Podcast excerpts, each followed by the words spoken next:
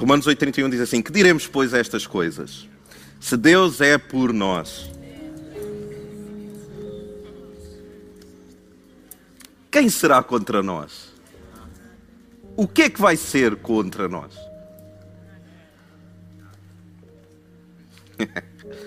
Nada.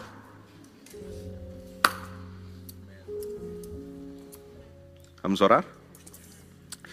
Senhor, obrigado. Mas não há nada que nos possa separar do teu amor. E nós queremos declarar nesta, nesta tarde, se nós não declararmos mais nada, nós queremos declarar que não há nada que nos possa afastar do teu amor. Não há coisas boas, coisas, coisas más. Não há o passado, não há o medo do futuro, não há dores recentes, dores passadas, dores que irão surgir no futuro. O que aí vem, o porvir, os homens, as suas opiniões, as nossas inseguranças, as nossas confusões mentais, a nossa saúde ou a nossa falta de saúde, a nossa família o estado da nossa economia, o nosso país, as ameaças, as suspeições, os bons casamentos, os maus casamentos, os bons filhos, os maus filhos. A muita fé, a dúvida. Senhor, ajuda-nos a entender que nada nos poderá separar do teu bendito amor. No nome de Jesus. Amém. Amém. Vamos tomar os nossos lugares também? Amém.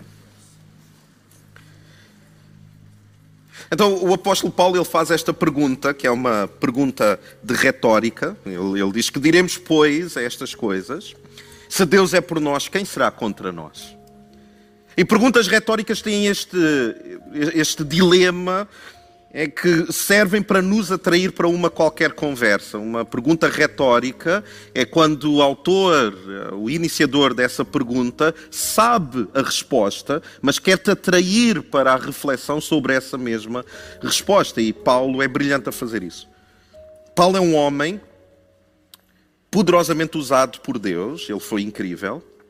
Só que uma coisa particular em Paulo é que a letra de Paulo era mais poderosa do que a sua voz. É curioso isto. Ele era um homem poderoso. Deus usou Paulo de uma forma incrível, como não usou outras pessoas, pelo menos em, em termos de, de, doutrina, de explicação da liturgia, alguns assuntos muito complexos. Um, só que Paulo era muito mais forte na escrita do que ele era na oratória. A escrita de Paulo era tão contundente que a sua oratória ficava atrás da maneira como ele escrevia.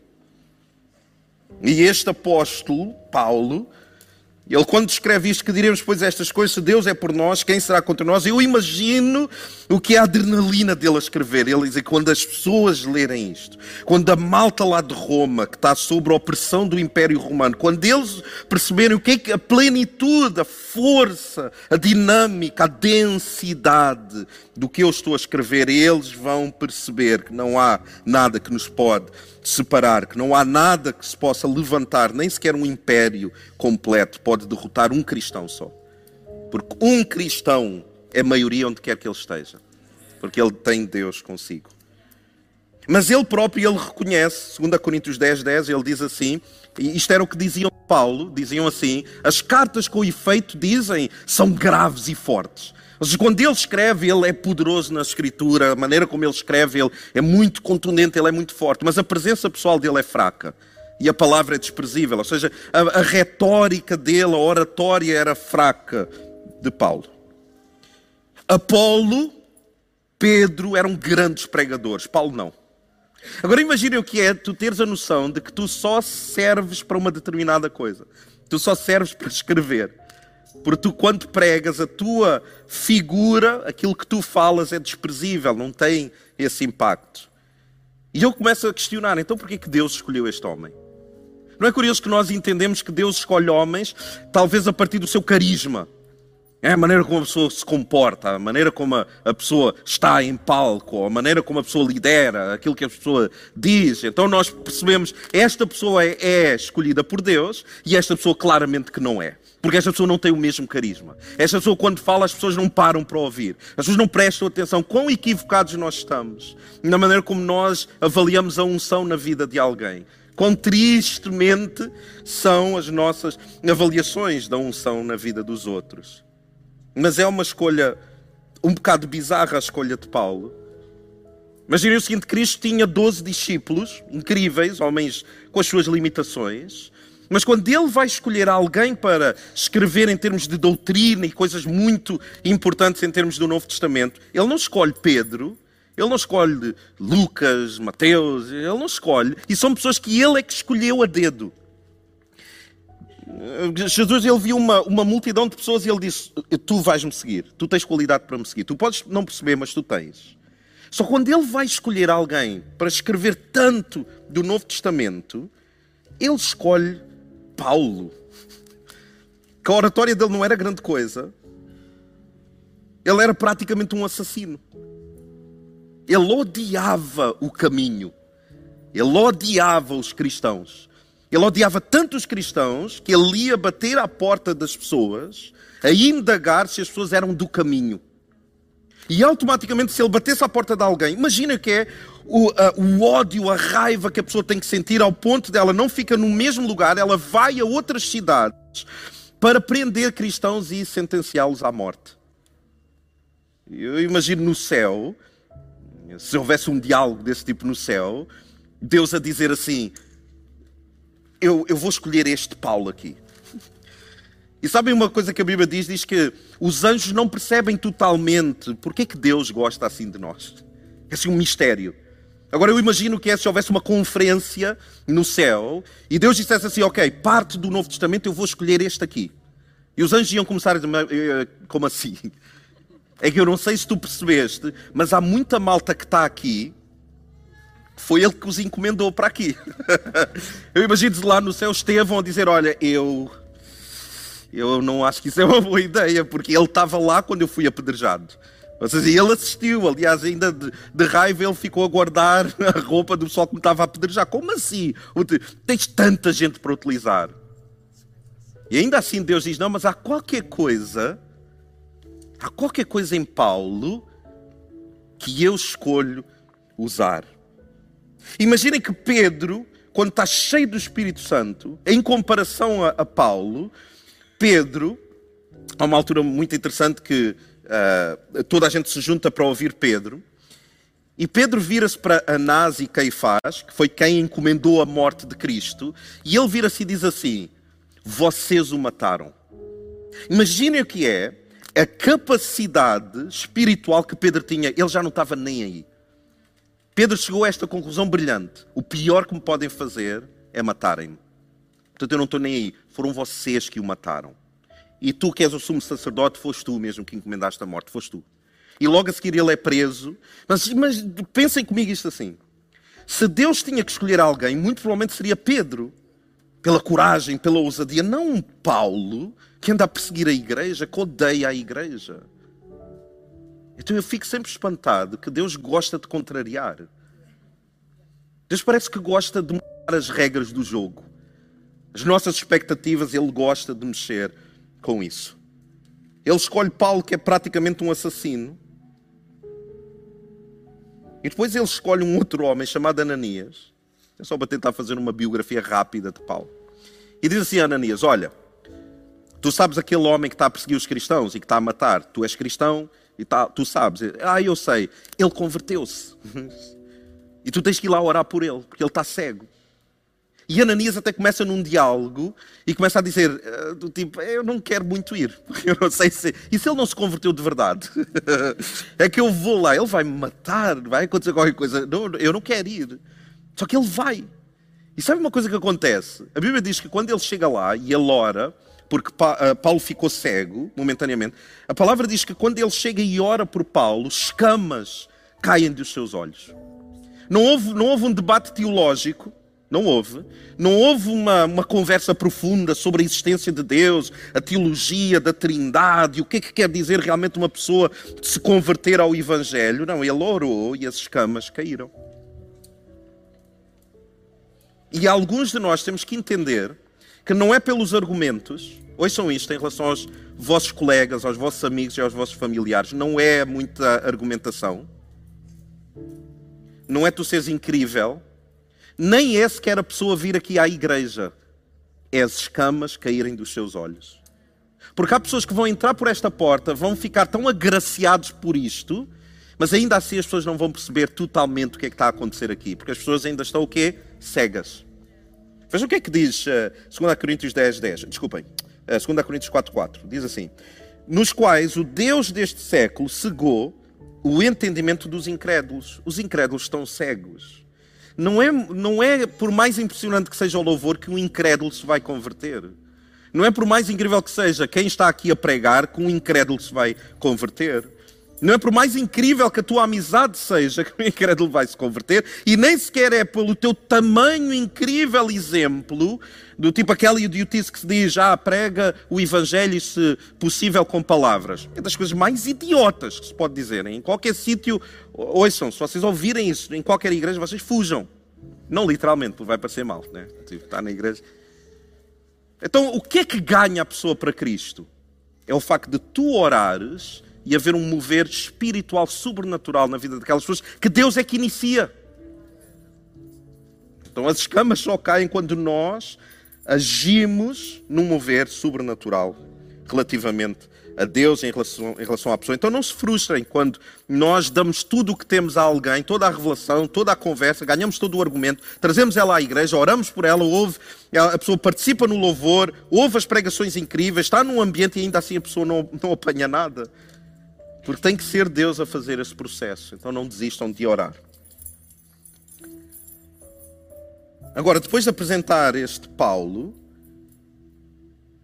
ele diz como uma o fechar de quase de um capítulo, ele faz esta pergunta. E nós hoje vamos fazer a viagem ao contrário, em 17 minutos. Ele diz: Que diremos, pois, a estas coisas? E a pergunta é: Putz, está calor, não é essa a pergunta, isso é tipo uma afirmação, vou tirar o casaco, está bem? Então a pergunta é: se está a dizer que diremos, pois, estas coisas, um, então nós temos que querer entender. Então, quais coisas? Ele está a dizer o que é que nós vamos dizer em relação a isto. E eu pergunto a Paulo: imagina que eu sou apanhado aqui desprevenido. Eu pergunto, ok, Paulo, mas quais coisas? Paulo, tu estás a falar do quê? Para eu reagir, eu tenho que perceber do que é que tu estás a falar. Só que nos versículos anteriores, ele fala algumas coisas que são importantes. Então, para nós respondermos a esta pergunta, nós temos que fazer uma viagem inversa. Nós temos que começar um pouco lá acima a perceber as coisas incríveis que Deus fala a nosso respeito. E a primeira é, é esta, no versículo 18, que diz assim: Porque para mim tenho por certo que as aflições deste tempo presente não são para comparar com a glória que em nós há de ser revelada. Então, o primeiro ponto que eu tenho para partilhar convosco é isto. Quais coisas, Paulo, que eu, tenho, que, que eu não tenho como contrariar? É que existe um galardão. Ele diz assim: o que, o que nós podemos passar hoje aqui não tem comparação com aquilo que Deus tem guardado para nós. Existe de alguma forma um galardão para todos nós. A nossa fé não é em vão. O nosso sofrimento, os tempos de deserto que nós atravessamos, não são tempos em vão. Não se pode comparar o sofrimento que nós temos aqui com a glória que em nós, ele não diz que vai ser revelada, sei lá, naquilo que nós. Não, é em nós. Ele diz: há um galardão interno que tu vais receber. Que diremos, pois, contra isso? Quando eu olho para o meu sofrimento, o que Paulo, imaginem, se Paulo estivesse ao meu lado, eu dizia: Não, Paulo, mas eu estou a sofrer isto, eu, eu, eu, estou numa época muito difícil da minha vida, onde há deserto, há frieza, há mornidão, há uma dormência qualquer espiritual, emocional, física até. E Paulo diz: Mas há um galardão, e o que tu estás a passar não se compara com a glória que vai ser manifesta em ti. E depois ele faz uma pergunta: O que é que tu podes dizer contra isso? Se Deus é por nós, quem será contra nós? É porque existe um galardão. Número 2, no versículo 24, ele diz assim: Porque em esperança somos salvos. Nós temos a esperança e por causa de termos esperança, somos salvos. E ele diz: ora, a esperança não se, que se vê não é esperança. Se tu vês algo acontecer, tu não esperas isso, porque tu já estás a ver. Tu tens que esperar coisas que tu ainda não estás a ver. Esperança, expectativa, fé, esta ideia, confiança. Eu não estou a ver, mas eu confio que vai acontecer. Eu não estou a ver, mas eu tenho esperança que aconteça. A esperança que se vê não é esperança. O amor que é sempre materializado não é amor. O amor tem que ter um quê de confiança. O amor tem que ter um quê de, de invisível. Eu, eu não sei explicar tudo, mas eu amo. Eu, não sei explicar, eu não consigo controlar tudo sobre este amor, mas a verdade é que eu amo. Eu não é perceptível tudo, mas que eu amo, eu amo. Ora, a esperança que se vê não é esperança. Porque o que alguém vê, como esperará? Mas se esperamos o que não vemos, com paciência o esperamos. Então existe uma esperança que não é vã. E de novo, se Paulo estivesse connosco aqui e eu dissesse: Não, mas eu eu estou com esperança, mas parece que nunca mais acontece. Eu estou com tanta esperança sobre esta situação, mas está a demorar tanto para chegar lá. Eu estou com tanta esperança, mas parece que não desenvolve. As coisas não acontecem. Parece que eu dou um passo para a frente e dou três para trás. Eu não admito a ninguém, mas eu sei que no meu coração parece que eu estou a recuar. E Paulo diz: Mas tu estás a ver melhoria? Não, não estou a ver. Mas tens esperança? Tenho. Que diremos, pois? Deus é contigo ou não é? É. Que diremos, pois, então? com essas coisas. Se Deus é por ti, quem será contra ti? Tu vês o mínimo, nem o mínimo. Ainda bem, então põe a tua fé a funcionar. E eu sinto muito desafiado quando há coisas que não estão a acontecer na minha vida e eu estou desesperado que aconteçam. É o terreno fértil para a intervenção de Deus. E nós temos que ser pessoas, ouçam isto, de céu aberto. Sabe o que é uma pessoa de céu aberto? Quando Cristo ele foi batizado, a palavra diz que os céus abriram-se os céus abriram-se e ouviu-se uma voz do céu. Só que através de Cristo nós temos que ser sempre pessoas de céu aberto. Nós temos que estar sempre com uma, uma comunicação com o céu de que Ele constantemente Ele alimenta a nossa esperança. Ele nos lembra que vai ficar tudo bem. Número 3. E este é o meu último ponto. No versículo 26 ele diz assim: e da mesma maneira, também o Espírito ajuda as nossas fraquezas. o Espírito ajuda as nossas fraquezas. Ai, Paulo, quais fraquezas? Obrigado, vou responder aqui. Porque não sabemos o que havemos de pedir como convém. Nós nem orar sabemos orar como deve ser. Paulo é incrível, ele escreve de uma maneira incrível. Diz, nós não sabemos o que havemos de pedir como convém. Mas o mesmo Espírito o Espírito que mora em nós, intercede por nós com gemidos inexprimíveis, com gemidos que não são compreensíveis.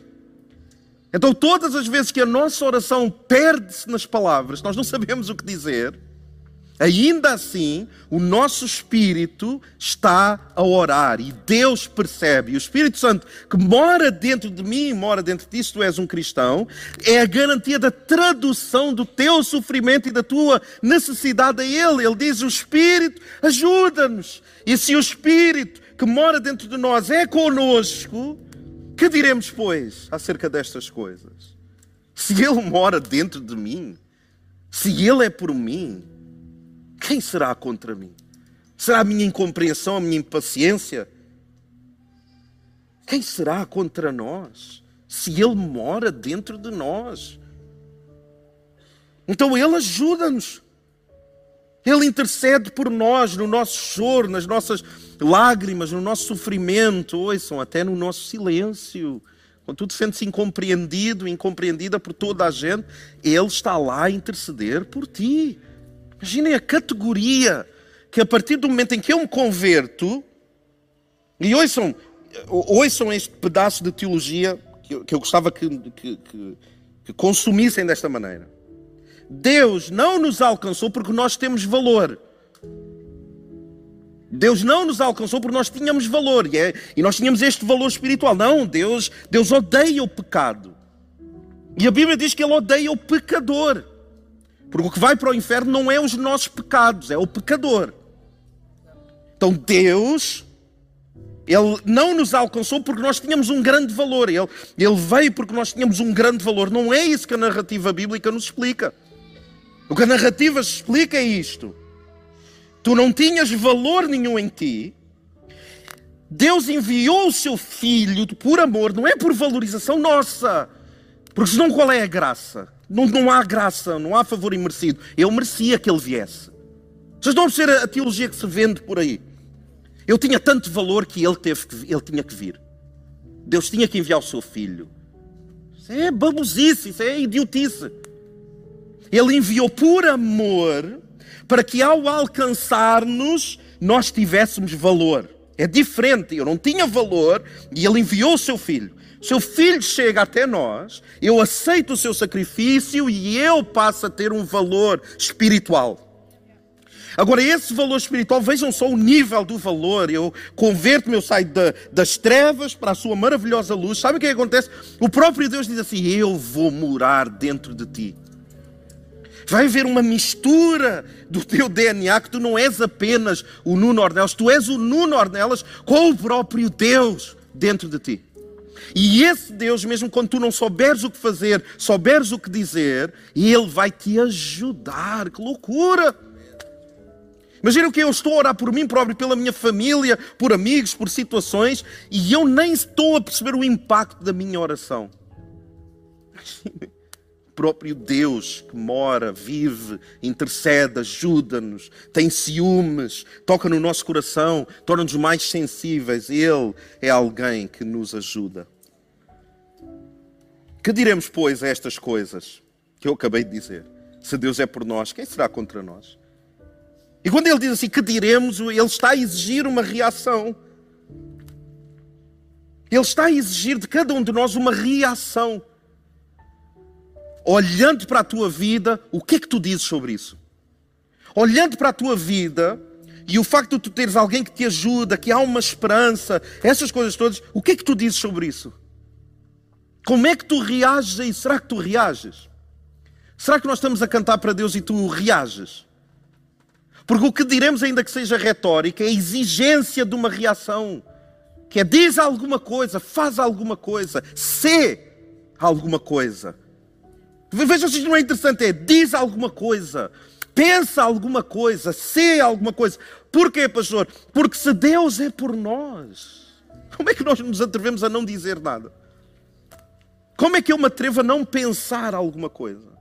Como é que eu me atrevo a não ser o que Deus planeia que eu seja? Que diremos, pois, a estas coisas? E Deus é por nós de uma maneira que Ele não é com o mundo.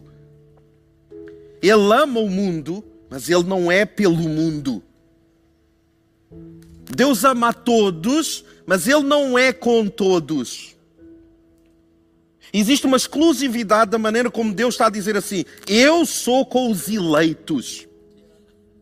Porque os eleitos são aqueles que eu sabia, eu elegi-os, eu justifiquei-os, e porque eu os justifiquei, eu santifiquei-os, e porque eu os santifiquei, eu os glorifico. Os eleitos são os cristãos. Deus está com o cristão de uma maneira sobrenatural e mística que não está com o mundo.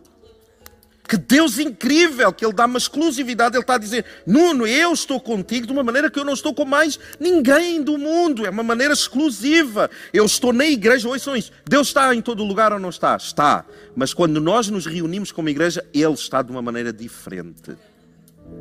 Isso é poderoso.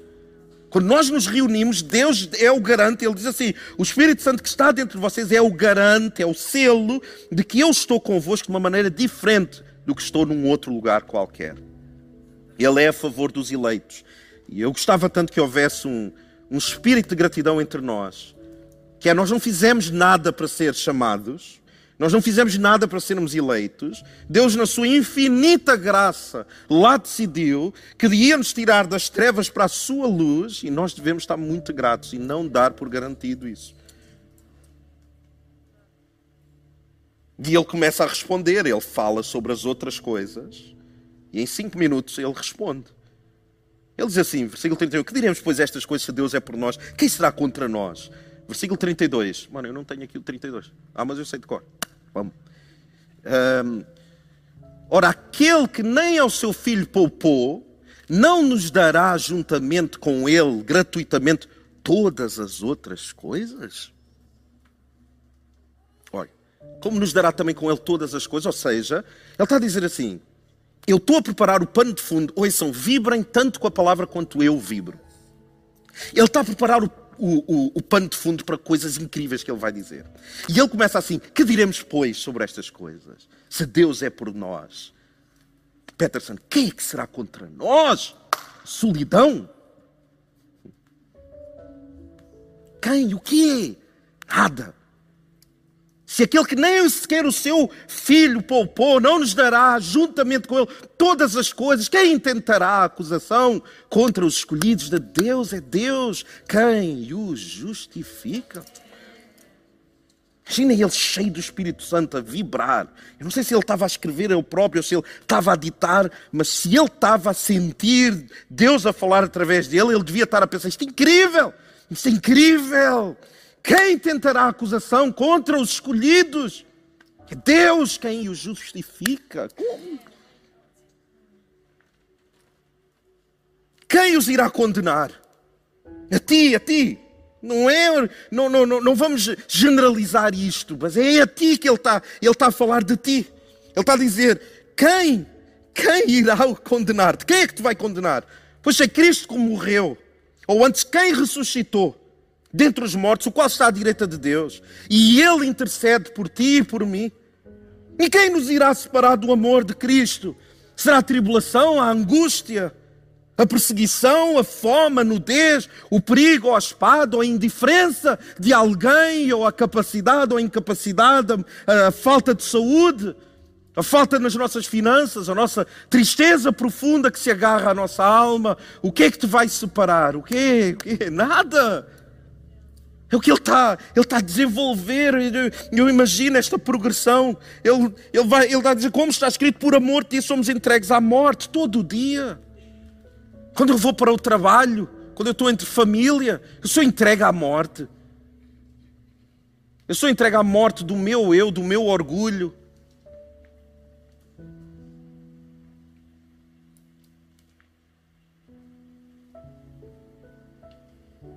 Fomos reputados como ovelhas para o matadouro, mudas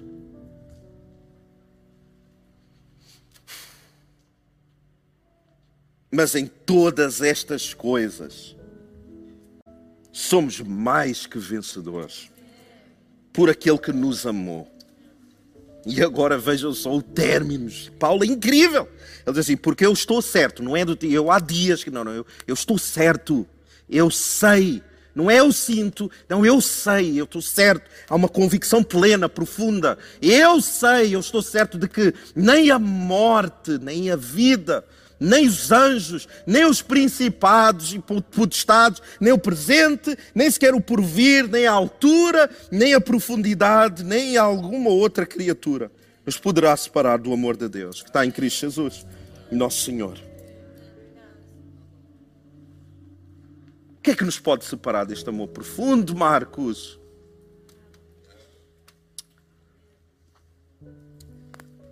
O que é que tão facilmente te rouba te distrai deste amor. São as tolices que tu tens na tua cabeça. Em que ainda que não estejas separado, tu te distrais. E nós distraímos-nos do amor de Deus. Deus é tão, tão profundo na maneira como nos ama e nós tão distraídos. E enquanto eu estava a pensar neste texto, estava a preparar o que eu ia. E eu vou dizer, este fim de semana foi assim, bem peculiar para mim. Mas uma das coisas que eu estava a pensar é: ok, quem é que vai condenar? E é verdade que alguns de nós fazemos este papel a nós mesmos. É curioso isso. Quem é que nos vai separar? Ninguém, mas eu bem tento. Quem é que vai acusar os escolhidos? Ninguém, mas eu acuso e não é pouco. E não é necessariamente os outros.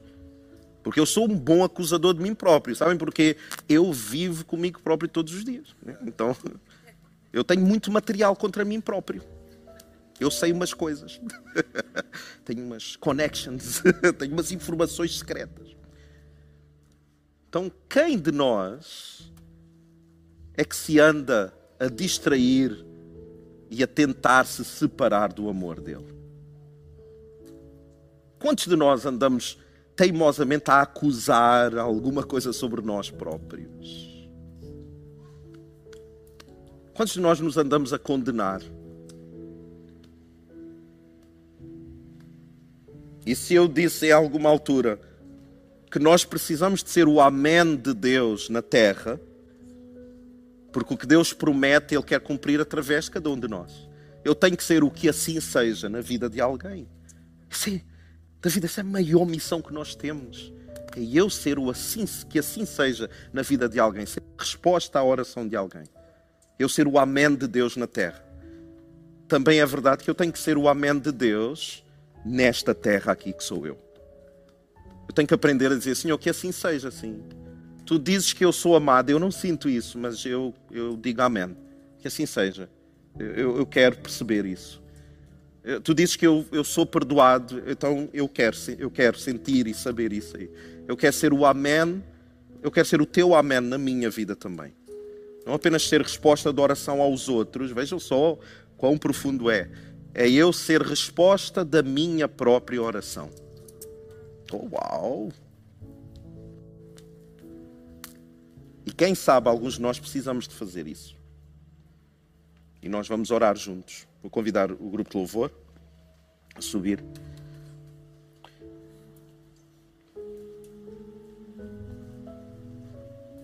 Sabem que nós, por causa da nossa aflição, de queremos agarrar a vida, seja a vida conjugal, a vida material, seja a nossa vida biológica, a nossa saúde, a nossa reputação, as nossas finanças, hum, a amizade com alguém, sei lá nessa nossa aflição, podem trazer o púlpito. De novo aí tem um versículo aí que eu quero ler, está bem? Eu disse, na nossa aflição, o Paulo Bacalhau, eu tenho que tirar o púlpito.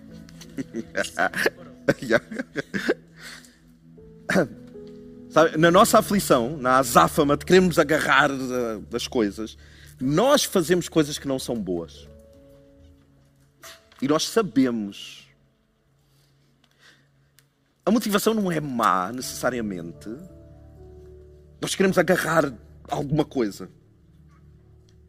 E de repente os meios parece que,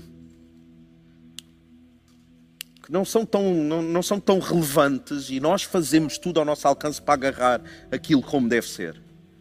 Só que lá mais para a frente essa fatura vem e nós percebemos eu não devia ter feito desta maneira, eu devia ter feito de outra maneira.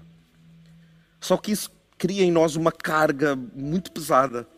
Eu gostava de te dar a oportunidade, ouçam com atenção isto, eu gostava de te dar a oportunidade de tu te perdoares a ti mesmo.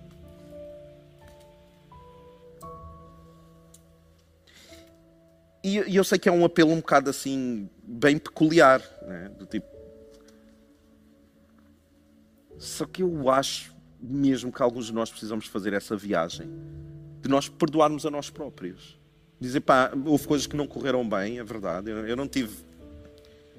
Escolhi mal, precipitei-me, antecipei-me, não fui correto, mas eu preciso de liberar perdão. Sabem que há pessoas que se sentem rejeitadas e por causa disso, em todos os relacionamentos, em todos os trabalhos, em todas as amizades, carregam esse sentimento de rejeição para tudo, tudo, tudo que é lugar, todas as circunstâncias. Tu precisas de perdoar a ti mesmo que não foi necessariamente culpa tua, se calhar, sei lá. Mas tu sabes.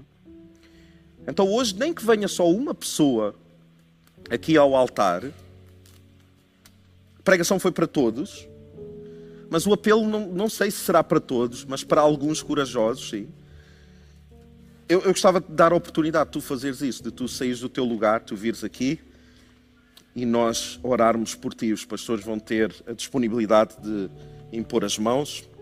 E deixem-me só dizer: a oração do pastor não tem nada de extraordinário.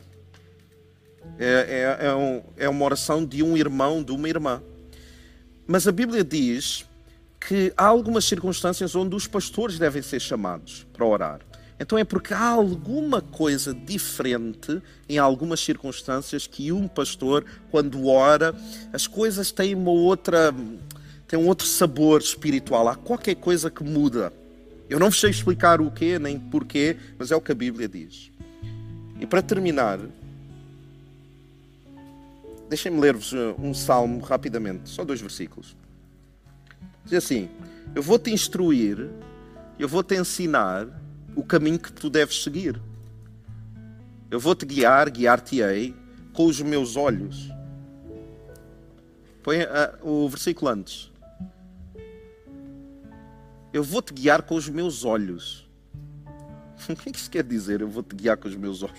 Eu nunca guiei ninguém com os olhos. Mas é que tu tens que estar com tanta atenção para onde Deus está a olhar para tu poderes reagir. Porque se Deus está a olhar para a esquerda e tu estás distraído a olhar para a direita, Ele quer te guiar. Mas tu vais para a direita, amigo. Agora, se tu estás com atenção, Ele nem precisa dizer nada. Se tu estás com atenção ao seu olhar, para onde Ele dirigir o seu olhar, tu vais estar lá. Alguns que estão aqui precisam de sentir o olhar de Deus sobre alguma circunstância em que tu precisas de liberar perdão na tua vida. Tu precisas de liberar. Ah, mas eu já estou resolvido. Eu não sei se estás tão bem resolvido em relação a isso.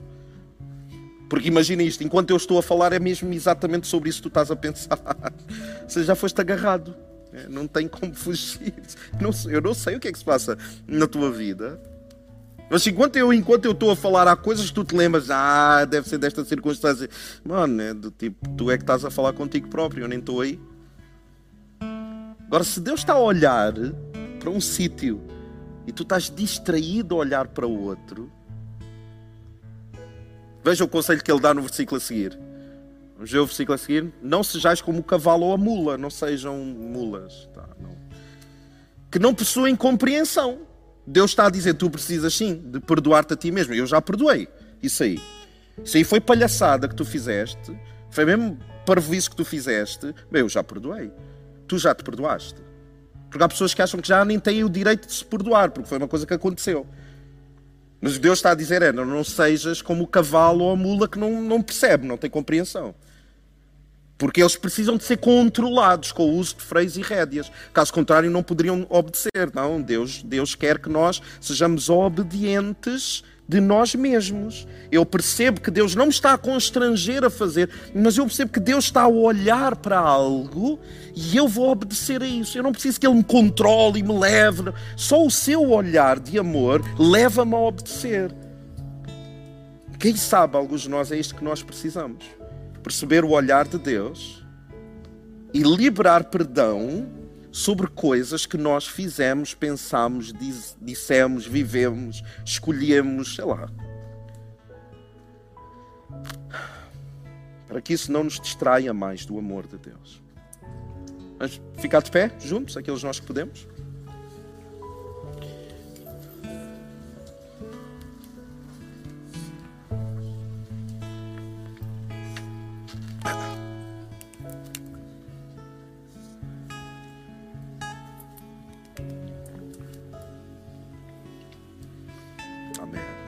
Fechar os nossos olhos por um pouco?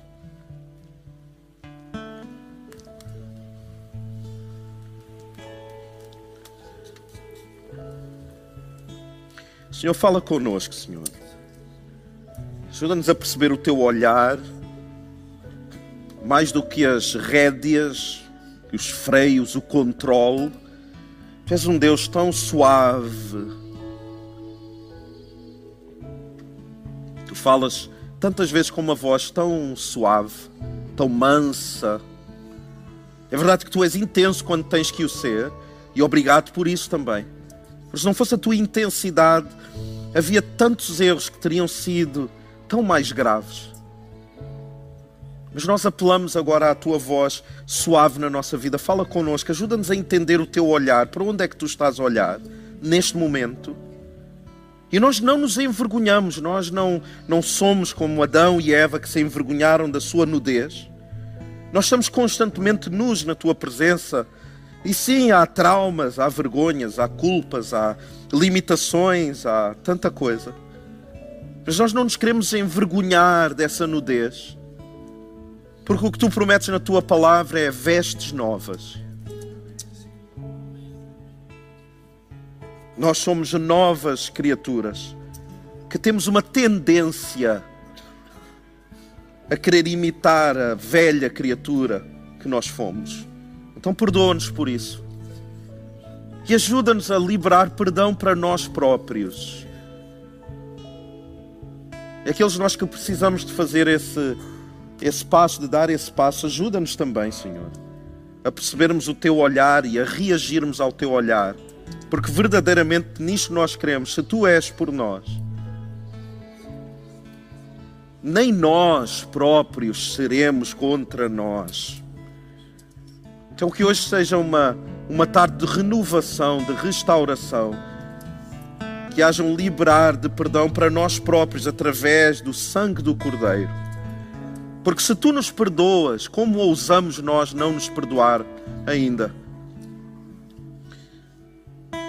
Nós te agradecemos por aquilo que tu já tens feito no nome de Jesus nós vamos cantar para Deus, mas eu gostava de dar a oportunidade a quem quiser sair do seu lugar a vir aqui. E como eu disse, os pastores têm toda a disponibilidade de orar por ti um, e abençoar a tua vida também, tá bem? Então, sem demoras, se tu sentes da parte de Deus, ok, eu, eu, eu se calhar há coisas que eu preciso de liberar perdão na minha vida, sai do teu lugar, contra aqui um lugar, aqui o, o altar dá para toda a gente que Deus chamar para fazer isso, tá bem?